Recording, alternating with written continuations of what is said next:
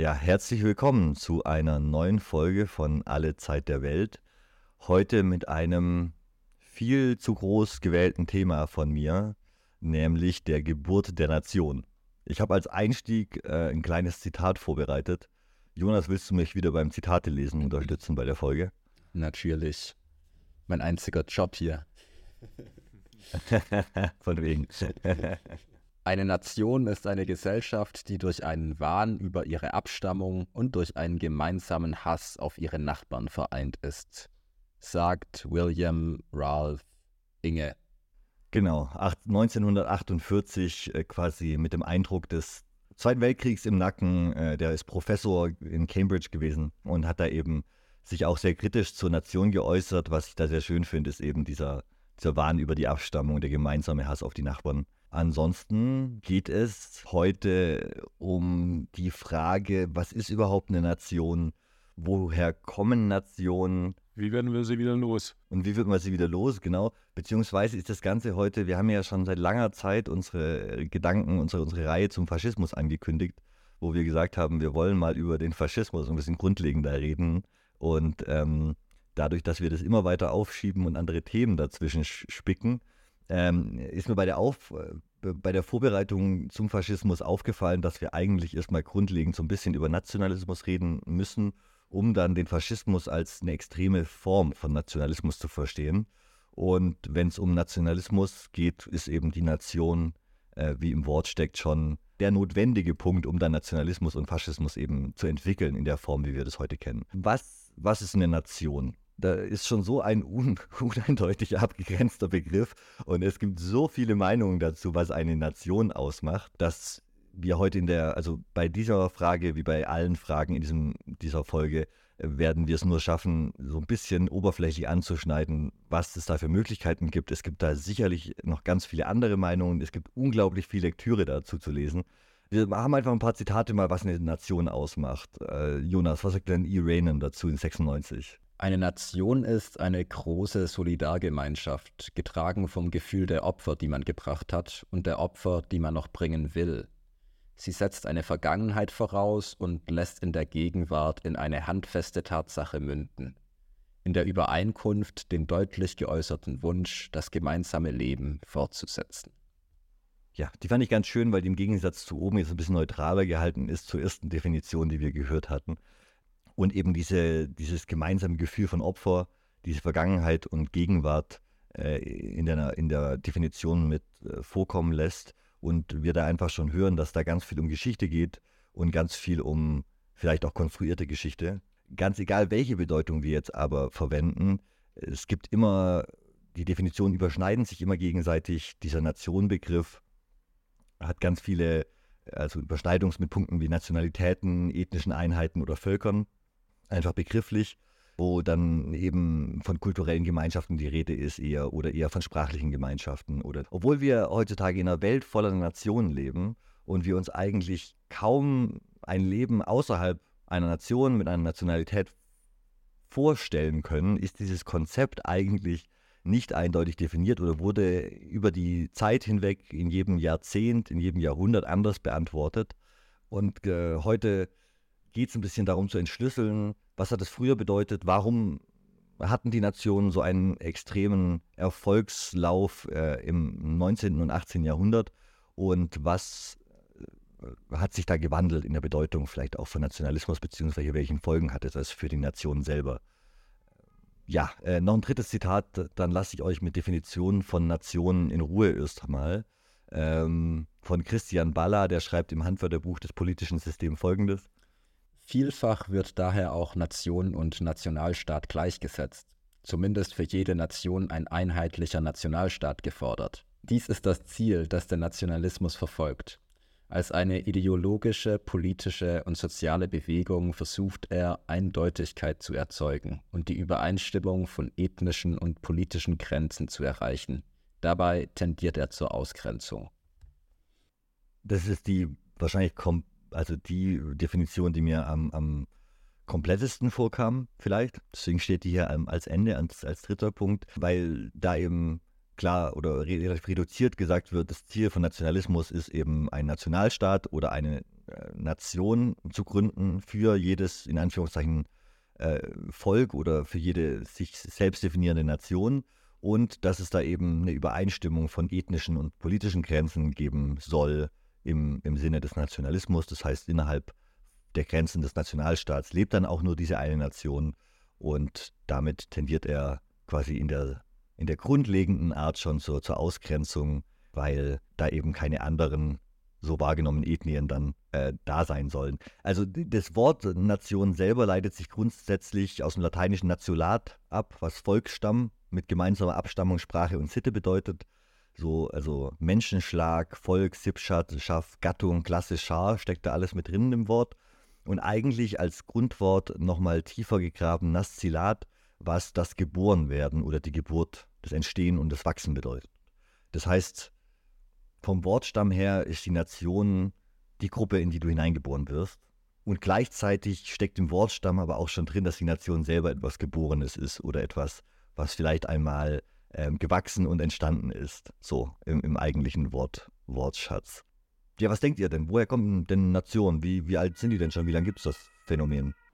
Nee, es ist ein relativ äh, modernes Phänomen. Ich glaube, in der Folge des Dreißigjährigen Krieges haben sich dann die ersten Nationalstaaten ausgebildet, infolge des Westfälischen Friedens, der dann ausgehandelt wurde, ähm, sind dann die ersten Staaten entstanden. Aber das Konzept hat sich natürlich noch weiterentwickelt und greift natürlich auf eine lange Tradition auch von äh, Kaiserreichen, Königreichen etc. zu tun, die natürlich anders verstanden, anders ausgeformt waren, aber die auch schon ein Verständnis von Nation hatten als irgendwie Herrschaftsbereich, klar abgegrenztes Territorium und äh, ein Staatsvolk, also ein Volk, das dem König oder dem Kaiser, dem Herrscher irgendwie untertan ist. Aber das hat sich eben nach dem Dreißigjährigen Krieg und dem Zusammenbruch der Aristokratie grundlegend geändert. Ja, also das würde ich so generell unterschreiben. Es gibt in der Forschung aber also es gibt so zwei Hauptstränge an, an, an Meinungen. Die einen, die das mehr oder weniger unterschreiben würden, was du gerade gesagt hast, das, die heißen die Modernisten. Und dann gibt es die Primordialisten, die wie im Wort primordial drinsteckt, davon ausgehen, dass es Nationen eigentlich schon immer gibt. Äh, die eigentlich spannendere und fundiertere wissenschaftliche Aussage, der auch der Großteil der Forschenden irgendwie anhängen, die ich jetzt für heute für die Folge gelesen habe, sind eben die Modernisten. Und in der Modernisierungstheorie, also die Modernisierungstheorie der Modernisten, ist die vorherrschende Erklärung, die, die, die dominanter ist in der Nationalismusforschung und da ähm, gibt es eben ja, bekannte Leute wie Ernest Gellner, Benedict Anderson und äh, Eric Hobsbawm, mit denen wir uns später noch kurz beschäftigen werden, mit in ihren Werken, die forschungstechnisch herausgearbeitet haben, dass der Nationalismus mit der Modernisierung im späten 18. Jahrhundert entwickelt und erfunden wurde tatsächlich als Konzept, als, was Neues. Wie haben denn die Menschen gelebt, bevor wir in die Nationen kamen? Also heute erscheint uns die Nation als so eine Art unausweichliche, einzig logische Form, uns zu organisieren. Aber wenn die ganze Sache jetzt wirklich erst vor 300 Jahren erfunden wurde, Maximum, als Idee und dann um zur Implementierung irgendwie erst vor 200 Jahren angefangen hat, tatsächlich Fuß zu fassen, wie, wie funktioniert das Ganze denn ohne Nation? Weil Grenzen in unserem Denken extrem verhaftet sind und wir Grenzen brauchen, um bestimmte Territorien einzugrenzen, um Kategorien zu schaffen, um Menschen und die ganze Welt irgendwie einzuteilen in ja, separierbare Einheiten, um Unterschiede zu schaffen und diese Unterschiede dann produktiv zu nutzen. Und es gab auf jeden Fall, wenn wir uns historisch angaben, es gab immer so eine Art Verbindung zwischen, was ist gerade der technische Stand des Menschen oder der Gegend, wie viel Organisation ist dadurch möglich und äh, in welchem System leben die Menschen dann. Ne? Das ist jetzt nicht, äh, ne, wir haben ja schon mal drüber geredet, über diese Fantasie von der Entwicklung, dass es immer vom einen zum nächsten weiterging. Es gab natürlich da immer die Gleichzeitigkeit und die Systeme parallel. Aber äh, wenn wir in die Bronzezeit zurückkommen, dann war eben der Großteil der Menschheit, von denen wir wissen, als Sippschaft organisiert. Und äh, damit ist erstmal die, die Grundorganisation, ist, ist, dein, ist dein Clan, ist dein, dein, dein größerer Familienverband der sich dann ähm, mit anderen größeren Familienverbänden zusammenschließt und dann macht man quasi gemeinsam äh, gemeinsame Sache. Und dann hat man so eine Art, äh, dann entwickelt sich frühe Schrift und wir haben so Sachen wie, wenn wir dann genug Clans haben, die so sich zusammenschließen und vielleicht noch eine gemeinsame Religion haben und alle Steuern und den gleichen Tempel zahlen, dann brauchen wir eine Schrift, um quasi die Steuern ordentlich zu, äh, also aufzuführen und, und, und einen Überblick zu behalten. Und äh, die, die Schrift ermöglicht dann wieder generell eine größere Organisationsform, weil ich damit äh, über ein größeres Reich herrschen kann und nicht mehr mit jeder Person persönlich reden muss, sondern ich kann quasi Dekrete erlassen, die über weite, keine Ahnung, also mit, mit, mit, der, mit der Domestizierung des Pferdes wurden neue soziale Formen in Steppenregionen möglich, weil du auf einmal viel weiter reiten konntest und viel größeren, also viel größere Gebiete auch beherrschen konntest und, und ähm, äh, auf deinen Kriegszügen viel weiter ziehen konntest. Und damit werden neue Gesellschaftssysteme auch einfach ermöglicht.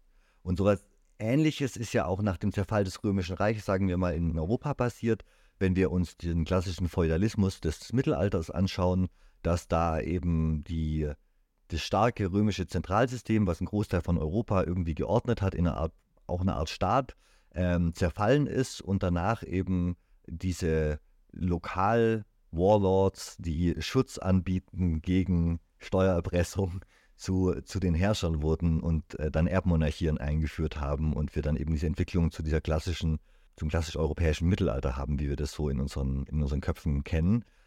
Und der Buchdruck, also im Dreißigjährigen Krieg ja auch als Folge von, von Reformation und Buchdruck und diesen Sachen, ähm, ermöglicht auf einmal eine breitere Öffentlichkeit. Da haben wir diese Entwicklung, über die wir schon oft geredet haben in diesem Podcast, auf einmal gibt es so eine Art was wie öffentliche Meinung, was davor im, im großen Rahmen über Städtegrenzen hinaus das kein so Riesenthema war vielleicht, äh, beziehungsweise nur die Meinung der, der Oberschicht hat eine Rolle gespielt. Und es, es beginnt die Entwicklung in die Moderne sowohl gedanklich, äh, soziokulturell, als auch dann zunehmend mit einer beginnenden Industrialisierung in, in, in Frankreich und in England und so. Und diese neuen Organisationsformen, dass die Menschen zunehmend von ihren Höfen runterkommen und in die Städte abwandern. Dass die Leute nicht mehr auf ihrem großen Familienclan, Familiengehöft oder in dem Dorf, wo quasi alle Verwandten leben, wohnen, sondern in kleine Wohnungen in den Städten ziehen und so. All das hat dazu beigetragen, dass es zu der Zerfaserung der ursprünglichen Herrschaftsverhältnisse kam und wir eine neue Herrschaftsform gebraucht haben für die Moderne. Und diese Herrschaftsform, jetzt kommen wir endlich zum Punkt, die die Moderne quasi ermöglicht, aber auch notwendig gemacht hat, das ist die Nation, mit der wir. Ja? Und diese Nation hat eben inhärentes Interesse, so zu tun, als wäre sie unglaublich alt und unglaublich unüber, über, über, über, überkommbar und quasi ein Naturgesetz, als müssten wir so organisiert sein. Genauso wie das im Mittelalter im Feudalismus irgendwie gemacht wurde. Und ich finde es eben sehr spannend, dass wir hier gelandet sind und dass eine Idee, die vor 300 Jahren erfunden wurde, jetzt quasi weltweit zur Organisationsform für, für die Menschheit geworden ist und das in vielen Orten einfach höchst problematisch ist, wo wir noch jetzt, wo, wo wir jetzt gleich zu kommen. Um so ein bisschen nachzuvollziehen, wie dieser Nationalismus zu dem wurde, was er ist, will ich kurz Ernest Gellner ansprechen, der eben einer dieser großen Nationalismusforscher ist, der Modernisten. Der ist 25 in Paris geboren und 95 in Prag gestorben, war tschechoslowakisch-britischer Anthropologe, Soziologe und Philosoph und eben einer der bekanntesten Modernisten.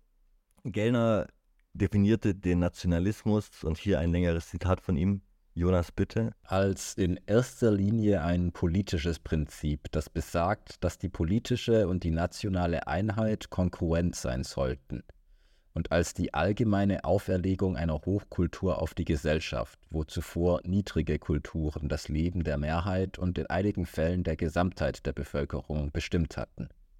Es bedeutet die allgemeine Verbreitung eines schulisch vermittelten, akademisch überwachten Idioms, kodifiziert für die Anforderungen einer einigermaßen präzisen bürokratischen und technologischen Kommunikation. Es ist die Etablierung einer anonymen, unpersönlichen Gesellschaft mit atomisierten Individuen, die sich gegenseitig aufrechterhalten und vor allem durch eine gemeinsame Kultur dieser Art zusammengehalten werden, anstelle der früheren komplexen Struktur lokaler Gruppen, die sich auf Volkskulturen stützten, die lokal und idiosynkratisch von den Mikrogruppen selbst reproduziert werden. Ja, das ist mal ein längeres Zitat, aber das sind diese Punkte, finde ich, sehr schön vereint, dass es eben äh, darum geht, diesen atomisierten Menschen in der Moderne, die losgerissen sind aus dem Kontext ihrer lokalen Clans und lokalen Kulturen, dass denen eben der Nationalismus als Alternative gegeben wird und gesagt wird, anstatt euch über diese Lokalgruppen zu definieren und eure lokale Verwandtschaft, die jetzt hier in der Stadt oder in der Fabrik keine Rolle mehr spielt, ähm, definiert ihr euch jetzt über eine neue Kultur, eine Hochkultur, die von oben auf all diese Mikrogruppen aufgestülpt wird und die ähm, einheitlich durch Sprache, Kultur und all die anderen Sachen, durch einen Vereinheitlichungsprozess eben versucht, all diese Menschen hinter einer Idee zu vereinen. Das ist natürlich ein sehr produktiver Gedanke für die Moderne zu sagen. Ja, ist wie so ein Gravitationszentrum, ne? Wie so ein Gravitationszentrum, auf dem die komplette Energie eben dieses klar begrenzten Bereiches aller Menschen, die dort drin leben, auf die Idee, also äh, die produktiven Kräfte dieser Massen freisetzt und in die Richtung der Nation lenkt. Genau, und dafür hat Gellner so ein paar Grundpunkte quasi für dieses Gravitationszentrum aufgestellt, ähm, nämlich ein gemeinsames formales Bildungssystem als erster Punkt. Zweitens eine kulturelle Homogenisierung und soziale Entropie. Also diese soziale Entropie finde ich da ganz spannend. Diese, und diese, also diese Homogenisierung kann man natürlich am, am, deutschen Beispiel extrem beobachten, wo, wo früher sich, also die, die Bezeichnung Deutsch, Deutsch äh, kommt eben aus dem 1600 irgendwas, taucht die das erste Mal auf in irgendwelchen Flugblättern, nach dem Buchdruck tatsächlich. Also da kann man das ganz spannend verfolgen, wie diese Technologie auch dann dazu führt, dass sich so Begriffe wie Deutsch überhaupt erst verbreiten und es überhaupt zu einer Identität wird, die wird da erfunden, ja. Davor hat sich keiner als Deutsch bezeichnet. Also wenn du 1600 jemanden triffst, dann ist er halt Württemberger oder dann, dann definiert er sich über seinen Lokalherren meistens. Und den Lokalherren, wir hatten bis ins 18. Jahrhundert noch 1800 Einzelstaaten und dann nach den napoleonischen Kriegen noch ein paar hundert. Und jeder von dieser Einzel, also diese 1800, das waren 1800 Zollgrenzen. Das heißt, wenn du von A nach B gegangen bist, musstest du eben auch 1800 Mal äh, Zoll für deine Ware abgeben. Du hattest diese ganzen Zwänge, das heißt, wenn du über gewisse Straßen gegangen bist in Deutschland, musstest du in gewissen Wirtshäusern einkehren und musstest in gewissen Städten einen Tag lang deine Waren zum Verkauf anbieten. So als, als erzwungenes System. Und äh, da war die nationale Idee eben ein großer Befreiungsschlag dagegen, als äh, wie es den Menschen damals, na, warum, warum das äh, quasi aufkam, warum, warum das als gute Idee erschien, Nationen zu erfinden, damals auch im deutschen Beispiel. Man kann sich das vorstellen, in der vornationalen Zeit konntest du von Paris nach Rom reisen und hast quasi die, die Sprachgrenze nicht mitbekommen. Du bist graduell, ist es langsam italienischer geworden. Jedes Dorf hat quasi so einen leichten aber dass du über eine nationale Grenze fährst und auf der einen Seite sind alle Schilder in der Sprache und alle reden so und du fährst über die Grenze und alle reden direkt anders, fünf Kilometer weiter, das ist eben das Produkt des Nationalstaats. Dann äh, weitere Punkte von Gellner, eine zentrale Überwachung des Gemeinwesens mit umfassender bürokratischer Kontrolle. Also die Bürokratie und quasi die, die Methoden der Kontrolle von so vielen Millionen Menschen auch, gehört eben auch dazu. Äh, dann die sprachliche Standardisierung, was ich einen extrem spannenden Punkt finde, weil wir ja immer den Eindruck haben, unsere Sprachen wären relativ, also relativ konstant oder relativ natürlich gewachsen. Und wenn wir dann aber ins 19. Jahrhundert schauen, fällt eben auf, ganz viele Sprachen von Nationen wurden in den letzten 200, 250 Jahren extrem künstlich konstruiert. Und zwar künstlich konstruiert, um der Idee von einer gemeinsamen Nation zu entsprechen. Es gibt diesen einen Deutschen, scheiße, ich wollte den Namen für heute rausfinden, hab's vergessen, der quasi mehrere hunderte deutsche Worte, die wir heute normal im Alltag gebrauchen, erfunden hat, weil die ihm zu französisch waren und zu lateinisch und er quasi deutsche, deutsch klingende äh, Entsprechungswörter einfach erfunden hat und die sind einfach in unserem alltäglichen Gesprächs... Also ich packe den Link in die Kommentare, wenn ich das noch rausfinde. Die hat quasi fünf Jahre, bevor er die erfunden hat, keiner gekannt. Hat er sich so überlegt. War der Deutscher ja, Finnisch zum Beispiel auch ein spannendes Beispiel, also ein, eine andere Sprachfamilie wie der Rest, ne, das finnische, finno-ugrische Sprachfamilie und so. Und die haben. Suomi. Suomi, äh, genau, aber die haben auch im 18., nee, im 19. Jahrhundert äh, einen, einen großen Gelehrten gehabt, der quasi das äh, Kalevala, das äh, Epos der Finnen geschrieben hat mit so pseudo-alter Mystik, die er da zusammengepanscht hat und so getan hat, als wäre das, wären das Texte aus der grauen Vorzeit, so ein bisschen Wagner und so mit reingemischt. Und der äh, in dem Prozess auch ganz viele russische und schwedische und deutsche Worte nochmal aus dem Finnischen, die da schon seit Ewigkeiten drin waren teilweise oder eben über die, in den letzten 100 Jahren davor sich als, als Lehnwörter angesammelt hatten, ähm, wurden da wieder rausge, rausgestrichen und es wurde künstlich die Sprache finisiert, um eben altertümlicher und originaler zu klingen und um äh, historische Einflüsse aus der Sprache zu löschen. Türkisch auch gleiches Beispiel mit Atatürk. Mit Atatürk, genau. Der eben ganz viele arabische Begriffe und so auch versucht hat, aus dem Türkisch gestrichen hat, um sie eben mit scheinbar urtürkischen Begriffen zu ersetzen, um die Sprache zu türkisieren und den, den Eindruck zu vermeiden, dass man eben viel von anderen Leuten gelernt hat, was ja an sich überhaupt nichts Falsches ist, kulturellen Einfluss. Also, ja.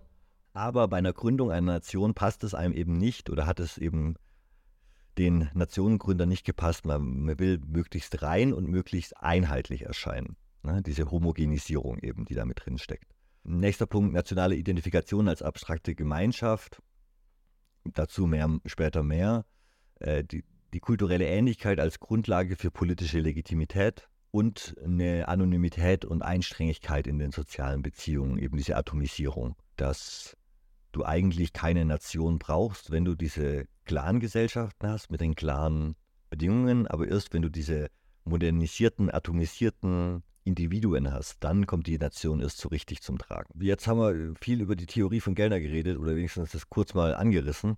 Ähm, ich würde jetzt kurz zu so ein bisschen den historischen, den historischen Beispielen kommen, weil der Schritt jetzt von, wir haben die Buchdruck, den Buchdruck und so jetzt noch nicht logisch eins zu eins zu, zu einer Welt voller Nationen führt. Und der Auslöser, der, der oft quasi genannt wird, es gibt da verschiedene, verschiedene Startpunkte des europäischen Nationalismus, aber politisch hatte den größten Einfluss auf jeden Fall die Französische Revolution über die zu oft geredet wird, meiner Meinung nach im deutschen Geschichtsunterricht und äh, immer falsch, weil es tatsächlich eines der spannendsten Ereignisse der europäischen Geschichte ist in den letzten 500 Jahren, aber damit meistens nur irgendwelche Schüler gelangweilt werden.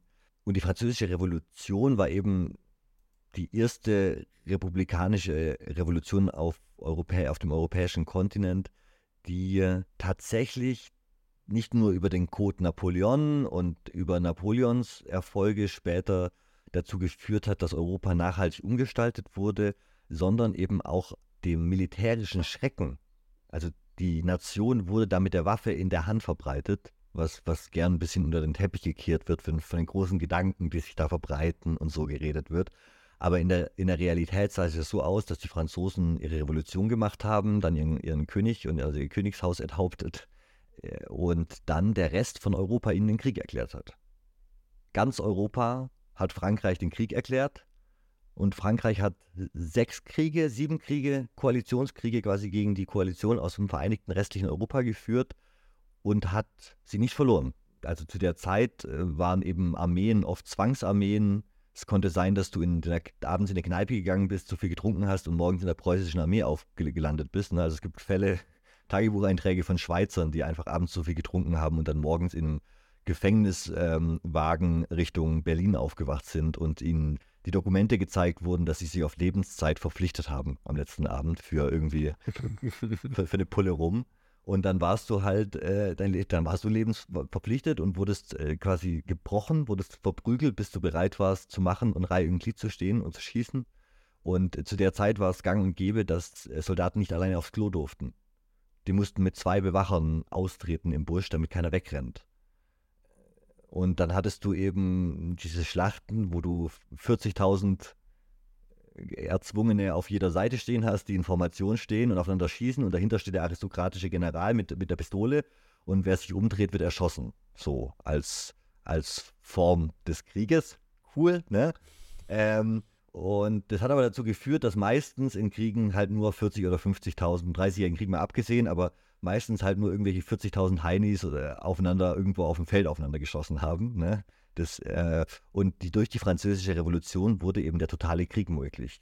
Wurde die Option geschaffen, die gesamte Nation von 40 Millionen, 45 Millionen Menschen damals zu mobilisieren zu dem Kriegszweck. Da haben dann in Paris äh, die Frauen und die Kinder die Patronen von Hand in den, in den Hinterhäusern quasi zusammengebaut. Und die, die Idee, dass quasi alle an diesem Krieg mitarbeiten und die Soldaten waren natürlich auch anders motiviert und keiner ist weggerannt. Die konnten allein aufs Klo gehen. Und es gab tatsächlich reale Aufstiegschancen. Wenn du dich mutig gezeigt hast und irgendwie Talent bewiesen hast, dann konntest du aufsteigen. Und es ging nicht nur darum, wessen aristokratischer Neffe du jetzt bist, damit du das Regiment führen kannst. Und das waren alle Sachen, die dann zu erzwungenen Reformen im Rest von Europa geführt haben, weil die Stärke des republikanischen Systems und diese Macht, Millionen von Menschen hinter, hinter einer Idee mobilisieren zu können, eben in der Moderne zu mächtig war und im Endeffekt auch die Aristokratien dann bis nach dem Ersten Weltkrieg mehr oder weniger gebrochen hat. Ja. Also ohne, ohne Gewehr und ohne die Möglichkeit, dass man irgendwie 100.000 nicht am Schwert ausgebildeten Leuten eine Muskete in die Hand drückt und sagt, schießt mal in die Richtung, wäre die moderne Nation so nie möglich gewesen. Im Mittelalter, wo du den, den äh, 30 Jahre ausgebildeten Schwertexperten brauchst, um dich zu verteidigen, mit einer extrem teuren Panzerrüstung und so, ne, ist Demokratie, das sieht man in den Bauernaufständen, einfach auch militärisch gescheitert, wenn 150 Ritter äh, 15.000 Bauern niedermetzeln und dabei irgendwie keinen einzigen Mann verlieren. So ein bisschen übertrieben gesagt. Also jeder süddeutsche Bauer, schaut euch mal die Wikipedia-Einträge zu süddeutschen Bauernaufständen an. Es gibt wirklich schlecht, selten so schlechte Ratios im Krieg wie da. Und äh, das hat sich einfach geändert, sobald du das Gewehr hast und du sagen kannst, der ist zwar super ausgebildet, aber, aber unsere 1000 Heinis mit Gewehr erwischen den schon. Und dann wird Demokratie möglich. und eben auch der moderne Staat. Ja, und die Folge davon waren eben, dass äh, immer mehr nationale Identitäten, vor allem der Peripherie, sich irgendwie erstar äh, erstarkt sind nach der Französischen Revolution in Europa. Also die Iren, die zunehmend gegen die Engländer äh, auch mit nationalen Gedanken revoltiert haben. Die Deutschen und die Ungarn, die spannenderweise im österreichisch-ungarischen Reich auf einmal supranationalistisch wurden, obwohl sie bereits die Herrschaft, die herrschenden Minderheiten waren. Genau, und dann gab es eben eigentlich eine Welle von nationalistischen Gründungen, Aufständen gegen das Osmanische Reich, die Serben, die Griechen, die Kroaten, Aufstände der Belgier gegen, gegen die, die Spanier und die Holländer, äh, die Aufstände in Großpolen, alle im 19. Jahrhundert und eben immer wieder der Versuch, Nationen gegen Vielvölker, aristokratische Vielvölkerreiche durchzusetzen dieser Ursprung der Nation als Widerstand gegen aristokratische Vielvölkerreiche wurde dann eben langfristig auch in die Kolonien exportiert und hat eben im 20. Jahrhundert vor allem zu den äh, vielen gegen Kolonialherrschaft geführt. Äh, also die Liste ist viel zu lang, um sie jetzt aufzuführen, aber die Philippinen, Indochina-Krieg, die Tamilen in Sri Lanka, Madagaskar gegen die Franzosen, ähm, der portugiesische Kolonialkrieg in Angola, in Mosambik, äh, die Aufstände in Kamerun gegen Frankreich, die Aufstände in Südjemen gegen die Briten, die Mau Mau-Revolution und so weiter. Was sich da immer wieder zeigt, ist eben, dass an diesen Orten oft um koloniale Grenzen gekämpft wurde, die überhaupt nichts mit den eigentlichen äh, Ethnien, Sprachen, äh, kulturellen Grenzen vor Ort zu tun haben. So. Und äh, dementsprechend das zu solchen Problemen geführt hat, wie dass die Marokkaner die Spanier aus, die Spanier aus der Westsahara rausgeworfen haben und gesagt haben, wir sind jetzt hier die marokkanische Nation. Und die Leute in der Westsahara dann gemeint haben, wir wollen eigentlich gar keine Marokkaner sein und bis heute da quasi noch weiterkämpfen und solche Geschichten. Ne? Also das hat, äh, wir haben schon gehört, in Frankreich haben die äh, Franzosen den Nationalstaat quasi damit begründet, dass sie ihren König geköpft haben. Wie, wie lief es denn in Deutschland ab? Ja, es gab die äh, genau 1848er Revolution, die das erste Mal Forderungen nach Demokratie gestellt haben, nach Mitbestimmungen, nach, ähm, äh, Staats, äh, nach Rechtsstaatlichkeit. Und naja, die war so semi-erfolgreich. Ja, aber so richtig ging es dann ja ähm, in der Weimarer Republik los, dass äh, aus dem Deutschen Kaiserreich, das im Ersten Weltkrieg äh, untergegangen ist, das erste Mal so ein Nationalstaat, deutscher Nationalstaat entsteht die Nation wurde eigentlich 1871 gegründet. Also ähm, ich würde quasi als Gegenargument sagen, ähm, während in Frankreich die, äh, dieser Nation, Nationalgedanke durch die Revolution von unten, durch das oder durch die, den, Pari, den Pari, Pariser Pöbel wenigstens irgendwie so erfunden und hochgetragen wurde, ja, ähm, wurde der in Deutschland, nachdem 1848 eben so blutig niedergeschlagen wurde, äh, dann von oben oktroyiert. Und zwar nicht, indem man den französischen Königen den Kopf abhaut, sondern indem man den französischen König Napoleon III. dann äh, äh, gefangen nimmt, nach dem sehr erfolgreichen kurzen Krieg 1870-71. Äh, Kurzzusammenfassung, äh, Bismarck hat das alles geplant, hat vorher unter dem Deckel die einzelnen deutschen äh, Fürsten, von denen es noch ein paar hundert zu der Zeit gab, quasi Lokalherrscher, entweder bedroht, eingeschüchtert, erpresst oder äh, bezahlt, hat sie quasi bestochen. Schloss Neuschwanstein ist ein berühmtes Beispiel für was mit dem Geld von, von Bismarck passiert ist. Und nach all dieser Mafia-Arbeit von Bismarck hinter den Kulissen hat er dann den französischen Diplomaten derart beleidigt, dass der französische Diplomat sich gezwungen gefühlt hat, den Krieg gegen Deutschland auszurufen. Die Deutschen waren vorbereitet im Gegensatz zu den Franzosen und haben dann innerhalb von ein paar Wochen den Krieg erfolgreich beendet, äh, gewonnen. Es wurden riesige Kriegsreparationen nach Deutschland bezahlt und im Versailler Spiegelsaal im Zentrum der französischen Monarchie wurde dann von den deutschen Aristokraten unter preußischer Führung nach dem erfolgreichen Feldzug die deutsche Nation ausgerufen.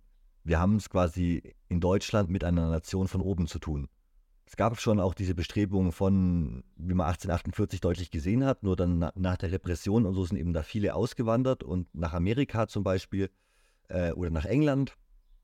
Und die deutsche Nationalgründung war damit ein aristokratisches Produkt von oben, ein von den Preußen orchestriertes und äh, durchgeführtes Theater eigentlich, was diesen Mythos der Nationalgründung quasi schon mal als erfolgreichen Sieg über den Erbfeind Frankreich stilisieren sollte. Und das ist natürlich ein ganz anderer Ursprung, wie wenn irgendwie sich, der, sich die Menschen gegen den König erheben und sagen, sie wollen Gleichheit, Brüderlichkeit ne? und Freiheit.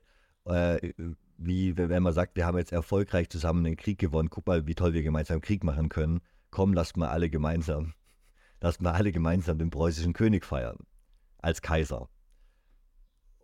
Und das ist dieser deutsche Sonderweg, dass die Deutschen quasi sehr spät dran waren mit ihrer, mit ihrer Gründung, ähnlich spät wie die Italiener und so, aber äh, das eben was von oben war und nicht von unten. Und ich finde, das hat sich, äh, hat sich leider nicht nur im Deutschen Kaiserreich äh, niedergeschlagen, sondern nachträglich den deutschen Nationalismus einfach beeinträchtigt. Ich habe ein schönes Zitat gefunden gehabt von einem Liberalen der Zeit aus dem Deutschen Kaiserreich, Ludwig Bamberger hieß der, der war Politiker und der äh, hat äh, zum Ende der Bismarck-Ära geurteilt, dass der Nationalismus und Patriotismus im Deutschen Kaiserreich zunehmend im Zeichen des Hasses gegen alles, was sich nicht blind unterwirft, daheim oder draußen ist oder sich so auszeichnet. Und da ist natürlich was passiert. Wenn wir uns die Leute 1848 angucken, die, die irgendwie Freiheit wollen, und dann haben wir 30 Jahre später einen Nationalismus, der äh, vor allem blinden Hass und Unterwerfung, also vor allem Unterwerfung fordert und der jedem, der sich nicht unterwerft, mit blindem Hass reagiert. Da ist ja immer hat nichts mit Freiheit zu tun. Ne? Und auch nichts mit, äh, also die, die Zollgrenzen waren abgebaut worden es gab jetzt einen einheitlichen Warenverkehr, die Wirtschaft wurde angekurbelt durch die Kriegsreparation und so weiter, aber intellektuell wurde da ein bisschen was anderes hochgezogen, wie sich ursprünglich äh, gewünscht wurde. Und diese Veränderung des Nationalismus von dem Gedanken, wir wollen einen liberalen, freiheitlichen Staat ohne Aristokraten zu, wir sind das tollste, wir sind die tollste Nation auf der ganzen Welt, die eigentlich Auserwählten das eigentlich auch die auserwählte Nation Gottes und wir sollten äh, Kolonialismus betreiben und quasi groß in der Welt aktiv sein. Das ja, ist innerhalb von sehr kurzer Zeit passiert, erschreckend kurzer Zeit tatsächlich, dieser Wechsel. Der, dieser Nationalismus, der da im Deutschen Reich entstanden ist, ist aber jetzt kein rein rechtsgerichtetes, also kaiserliches, aristokratisches oder faschistisches äh, Gedankengut. Das ist natürlich protofaschistisch und der man kann die Linie ganz klar nachzeichnen, wo der spätere Faschismus da anknüpft. In diesen Nationalgründungen, in diesen, die, die, die, diesen, diesen Mythen, die da geschaffen werden und in diesen Gedanken, dies, die, diesem Geschichtsrevisionismus, der da gefordert und geschaffen wird, dass, das natürlich der, der Ausgangspunkt der faschistischen Ideologie ist. Äh, gleichzeitig ist, hat dieser Nationalismus ursprünglich auch ganz viele Linke beflügelt. Und wenn wir uns zum Beispiel die Sowjetunion anschauen, das war ein grundsätzlich nationalistisches linkes Projekt. Also, wo dann eben jede Nation, auch wenn die vorher keinen Staat hatten, äh, ihre eigenen Sowjetrepubliken bekommen haben. Und so ein bisschen dieser Gedanke der Selbstbeherrschung, äh, so nach Woodrow Wilson mäßig Ende des Ersten Weltkrieges, jedes Reich, äh, jedes Volk hat das Recht auf eine eigene Nation und Selbstbestimmung und so. Ähm, das hat er quasi nach dem Ersten Weltkrieg mit dem Zusammenbruch von Österreich-Ungarn und solchen Weltreichen dann nochmal richtig einen Schub bekommen.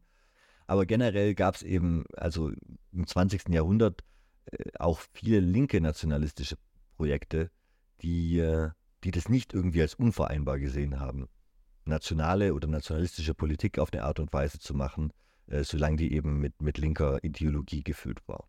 Ein, ein ganz zentraler Punkt, was sich bei allen diesen Nationen zeigt, ist, sobald eine Nation gegründet wird, werden, werden Traditionen erfunden. Weil wir, wie vorhin gemerkt haben, quasi ja diese ganzen Lokaltraditionen, die sich immer weiter ins Detail zerfasern, die taugen eigentlich nicht wirklich für so ein Riesengebiet mit Millionen von Menschen quasi eine einheitliche, einen einheitlichen kulturellen Orientierungspunkt zu schaffen. Und deswegen werden dann neue Sachen erfunden. Und diese neuen Erfindungen werden zu was Urtümlichem gemacht, was schon immer Teil dieser Nation war. Und als ähm, Beispiele dafür habe ich euch mal das deutsche Dirndl und den Adventskranz rausgesucht. Oh ja. Den Adventskranz können wir kurz vorschieben. Was glaubt ihr denn, wie alt ist der? 2000. 2000 Jahre oder aus dem Jahr 2000? Aus dem Jahr 2000. ich, ich, ich, ich bin mir ziemlich sicher, dass du 1995 schon Adventskranz gesehen hast, persönlich. Von daher. Äh, ich glaube, da wurden meine Erinnerungen verändert. Nee. ich würde mal sagen, sogar, sogar 20. Jahrhundert. Ein bisschen jünger ist als 19. Jahrhundert. Also der Adventskranz wurde 1839 erfunden. Aber dafür, dass man den Eindruck hat, das heißt quasi schon immer zur Weihnachtszeit dazugehört und wäre so was Uraltes. Äh, genau, das Raue Haus war in, in, in, in Hamburg eben so eine Einrichtung von der Diakonie ähm, Wichern äh, war quasi der, die Wichernhäuser, das waren quasi Leute, die sich im Zuge der Industrialisierung um die soziale Frage gekümmert haben, aus einer religiösen Perspektive Kinderhäuser geführt haben und eben gesagt haben, was hier quasi passiert, kulturell ist es ganz schlecht oder gesellschaftlich und ähm, man sollte sich um die so frühe Pädagogen ein bisschen, aber eben immer mit einem stark religiösen, ähm, diakonischen Ansatz dabei. Und der hat für das Raue Haus eben eins seiner Kinderhäuser, Wichern, äh, den Adventskranz damals erfunden, damit die Kinder pädagogisch wertvoll ein bisschen dieses auf Weihnachten hinfiebern miterleben können. Mit diesen zu, ne, immer mehr Kerzen und so. Ähm, genau.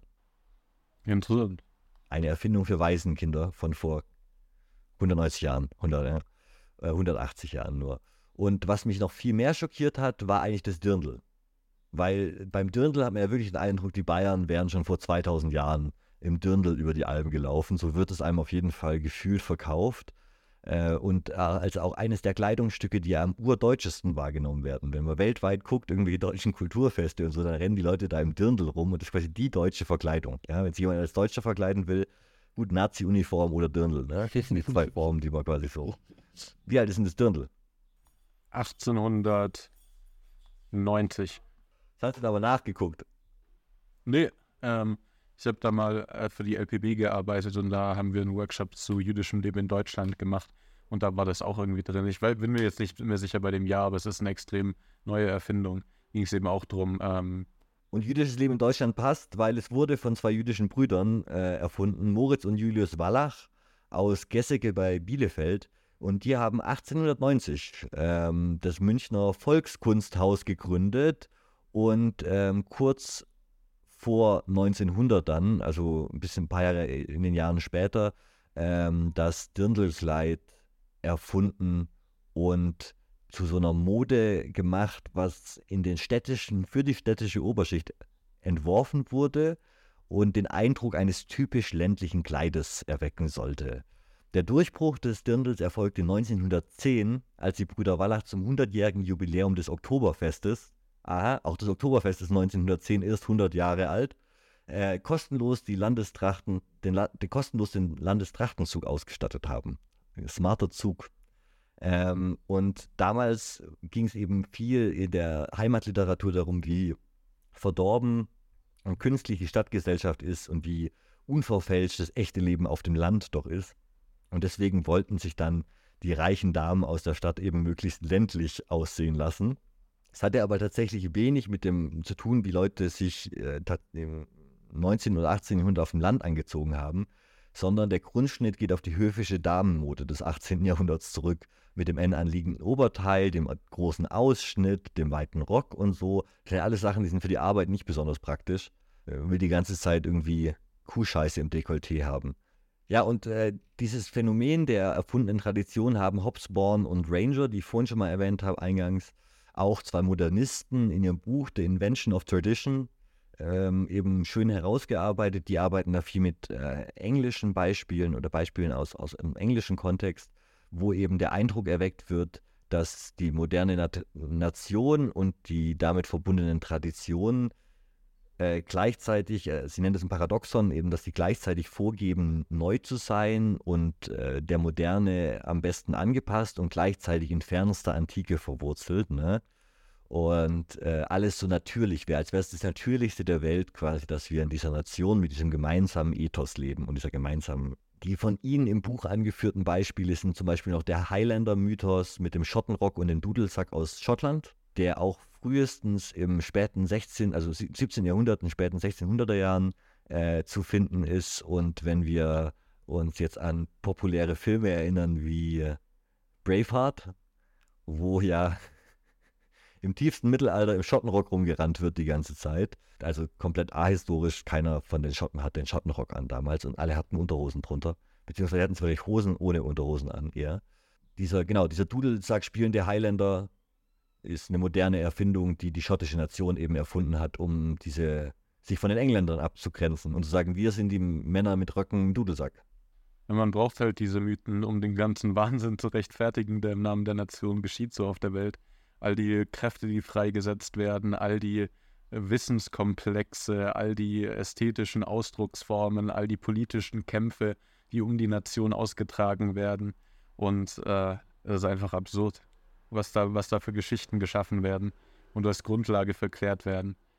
Und du hast schon angesprochen, diese Mythen sind notwendig für die großen Übel der Nation. Und die großen Übel sind eben, dass die erst seit Nationen es wirklich möglich ist, Millionen von Menschen für den Krieg zu mobilisieren. Also das hat äh, stimmt nicht ganz. Im antiken China gab es schon mal so Zeiten, wo die mit es geschafft haben, äh, mit groß, also ihr, äh, The Warring Kingdom und so, in der Zeit gab es schon mal Zeiten, wo sie irgendwie mal eine Million Menschen wahrscheinlich oder oder Hunderttausende wenigstens auf dem Schlachtfeld getroffen haben. Aber ansonsten weltweit ist es eben ein Phänomen der Nationen. Und die vielen Kriege, die heutzutage geführt werden über diese Grenzen, diesen kolonialen Grenzen, die dann in die Nationen eins zu eins übernommen wurden. Äh, Indien, Bangladesch als spannendes Beispiel, wo einfach dieser besoffene englische Anwalt Radcliffe innerhalb von vier Tagen in seinem Büro die Grenzen zwischen Bangladesch, äh, Pakistan und Indien eingezeichnet hat, aufgrund von einer 30 Jahre alten Zensuskarte, wo er dann grob entschieden hat, da wohnen mehr Muslime und da wohnen mehr Hindus und dann malen wir mal hier durch, ne, ohne die Gegebenheiten vor Ort zu kennen. Und wir bis heute noch zwei Nuklearmächte haben, die in einem Nicht-Frieden im Himalaya und an einer ziemlich langen Grenze sich bewaffnet gegenüber sitzen. Ähm, das ist einfach das Vermächtnis davon, dass da Nationalgedanken, Nationalmythen mit diesen kolonialen Grenzen zusammenkommen und dann, also man braucht die kolonialen Grenzen nicht, aber die machen das natürlich schwerer, weil diese Grenzen in jedem Fall eben erfunden sind, künstlich erzeugt von Menschen auf der Karte. Ne? Und ähm, der Mythos sich auf den beiden Seiten der Grenze eben anders ausformt. Du hast aber gerade Pakistan gemeint, nicht Bangladesch. Ah ja, ich habe Pakistan gemeint. Sorry. Mit Bangladesch war die Story aber eigentlich die gleiche, bevor dann die Bangladeschis ihren, ihren Bürgerkrieg hatten und sich von den äh, Pakistan, es war ja ein Staat ursprünglich, Pakistan und Bangladesch. Und dann gab es den Krieg in Bangladesch, sind die Inder da einmarschiert und dann wurde Bangladesch unabhängig und pro-indisch, weil die indische Armee den Genozid in Bangladesch äh, quasi verhindert hat oder abgekürzt hat oder so. Äh, sehr spannende Geschichte, machen wir auch mal eine Podcast-Folge drüber. Das ist auch einer der vergangenen, vergessenen Kriege des 20. Jahrhunderts mit Millionen von Toten. Und kein, keiner, keiner kennt den bangladeschi Konflikt. Alle, alle haben T-Shirts aus Bangladesch an und keiner weiß, äh, wie viele Menschen da noch gestorben. Habe ich meinen Versprecher nochmal gerettet. Kurve gerade nochmal gekratzt.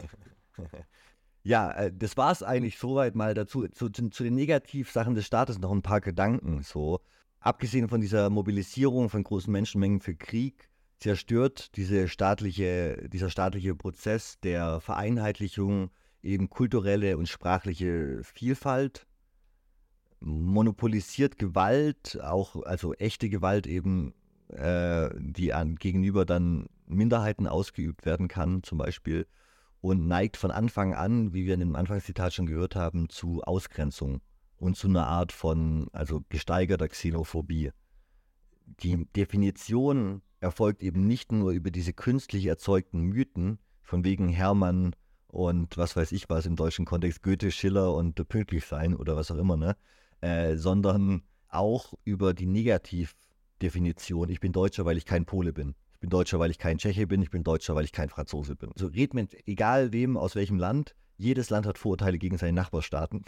Und jedes Land hat äh, gemeine Witze und ein paar Kriege in der Vergangenheit mit so ein paar offenen Rechnungen mit seinen Nachbarstaaten. Das kannst du, du kannst mit dem Marokkaner über die Algerier reden, genauso wie du mit dem Mongolen über die Chinesen reden kannst. Ähm, ne? Also das ist quasi äh, eine der wenigen Grundregeln. so, du, kannst, du kannst immer Freude hinter einer Grenze machen, wenn du schlecht über die Leute vor der Grenze redest. Genau. So. Wenigstens das hat was für Nationalismus gebracht, ne? Gute Witze. Ja, der, der Punkt ist, die Witze konnte man vorher halt auch schon machen über Leute aus dem nächsten Dorf, ne? Das war nur immer alles viel lokal gebundener und alles weniger vereinheitlichbar. Und dann verlagert sich eben das auch noch ein bisschen, also jeder hat halt auch Probleme mit seinen Nachbarn gefühlt. Das geht ja von der Mikro- auf die Makroebene hoch.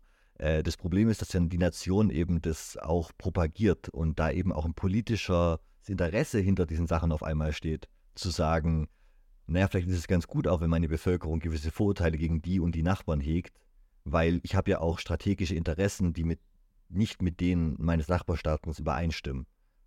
Ich will ja vielleicht keine komplette Aushöhnung.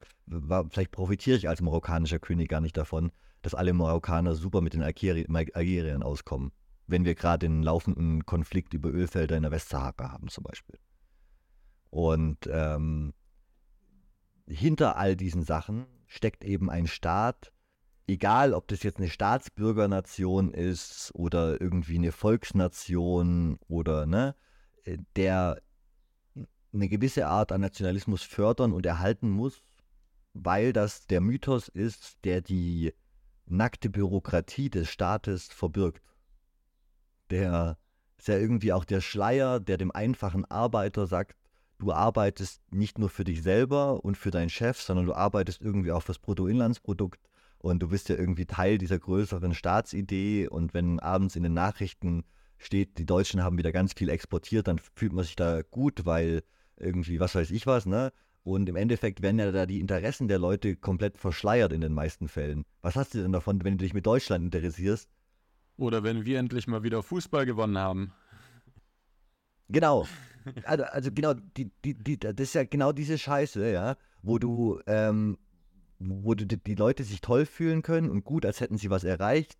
Und, ähm, und im Endeffekt hätten die Leute viel mehr davon, wenn sie vielleicht ein Klassenbewusstsein entwickeln würden und sagen, naja, vielleicht solidarisiere ich mich vielleicht international oder über, vielleicht wäre es besser, wenn ich mich mit Leuten solidarisiere, die genauso wenig Geld haben wie ich, anstatt dass ich mich in eine Kategorie packe mit den, mit den Aldi-Brüdern und was weiß ich, der Quant-Familie und den Eindruck habe, wir ziehen am gleichen Strang, weißt du? Äh, wo man sich ja eingeredet hat. Ne? Und, und das wird eben durch Patriotismus und Nationalismus auch immer über, übertüncht. Die Leute werden ausgebeutet, du wirst ausgebeutet von Leuten deiner eigenen Nation. ne? Das System ist nicht immer dein Freund, nur weil du dieser Nation entsprichst. Nur weil andere Leute innerhalb deiner Nation schlechter behandelt werden als du, heißt es nicht, dass das der optimale Status für dich ist.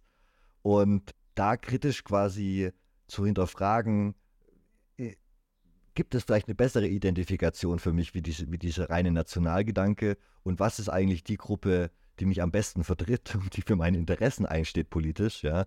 Äh, das ist selten der Nationalismus, ist, was ich sagen will. Und ähm, es wird eben da immer vorgestreckt, äh, alles andere ist uns egal, uns geht es nur um die Nation, uns geht es nur um das Volk, als wäre das, also das ist eine natürliche Art, alles andere wäre von außen aufgesetzt und später gekommen und künstlich und der Kapitalismus und eigentlich sollten wir uns doch nur um unser eigenes Volk kümmern und so, ne? Aber dass das überhaupt nicht klar definiert ist, was ist denn diese Nation, was ist dieses Volk, wie, wie jeder hat eine andere Ausdifferenzierung davon und eigentlich ist das Ganze erst eine Entwicklung von vor 200 Jahren und überhaupt nichts Urtümliches. Ähm, das schadet es nicht, sich in Debatten mit Leuten, die sehr auf Nationen versessen sind, in Erinnerung zu rufen. Also eigentlich ist dann, also eigentlich ist doch dann sowas, also Nationalismus, Patriotismus, ist ja nichts anderes als Esoterik. Passt also wunderbar in diesen Podcast. Ja, perfekt. Ich habe ich hab neulich sogar von jemandem was retweetet auf, auf Twitter, der gesagt hat, Nationalismus ist Esoterik äh, mit Karten, auf Karten. Also ist auf, ist auf Landkarten basierte Esoterik. Ich glaube, das war das Zitat. Und das fand ich tatsächlich, das ist genau das, was du gerade gesagt hast, Jonas. Das ist genau diese, diese, es ist eigentlich nur, ja, zusammenkonstruierte, geschichtsrevisionistische, erfundene Tradition, die dem Staat dazu helfen, dass wir morgens alle zur Arbeit gehen und den Eindruck haben, wir machen das nicht nur, um unsere Steuer zu zahlen, sondern es gäbe eine Identifikationsebene darüber. Ne? Hm. Ja. Deswegen macht eure eigenen Traditionen. No Borders, no Nations. Ja, eigene Tradition und, und seht es vor allem ein bisschen relativ und hinterfragt manchmal, wie alt sind denn diese Sachen wirklich? Und wenn einem dann klar wird, dass ganz viele von diesen Sachen eben neu erfunden äh, worden sind, ich wünsche mir, dass die Menschen mehr Offenheit für neue, neue Sachen entwickeln. Also immer noch, so, so im Mittelalter und in der Antike hast du immer ein Buch geschrieben und so getan, als hättest du es abgeschrieben von einer alten Quelle. Weil es legitimer war, wenn du diese alte Quelle zitiert hast, anstatt zu sagen, ich habe das mir neu überlegt. Ne? Und wir leben im Endeffekt in einer Zeit, wo wir sagen, ah, modern und neu ist immer ganz cool, aber wenn es tatsächlich um die Grundlagen unseres Lebens geht, dann verlassen wir uns auf Dinge, die pseudo-alt sind, wo so getan wird, als wären die uralt. Ja? Und äh, wenn wir da, äh, wenn wir das, die, diese Relativierung sehen, dann können wir vielleicht auch neue Ideen entwickeln, ohne die ganze Zeit nur zurückzuschauen. Das wäre ein schöner Gedanke. Ich habe noch ein Zitat von William Ralph Inge, den wir schon mal gehört haben. Jonas, ähm, das letzte Zitat als, als abschließendes Wort vielleicht. Es gibt zwei Arten von Narren. Die einen sagen, das ist alt, also ist es gut. Die anderen sagen, das ist neu, also ist es besser. Ja, so viel dazu.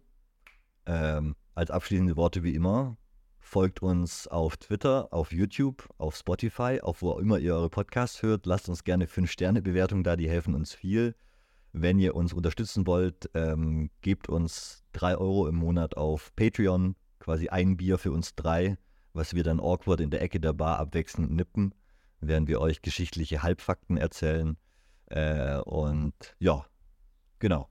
Ansonsten bis nächste Woche. Macht's gut. Dann.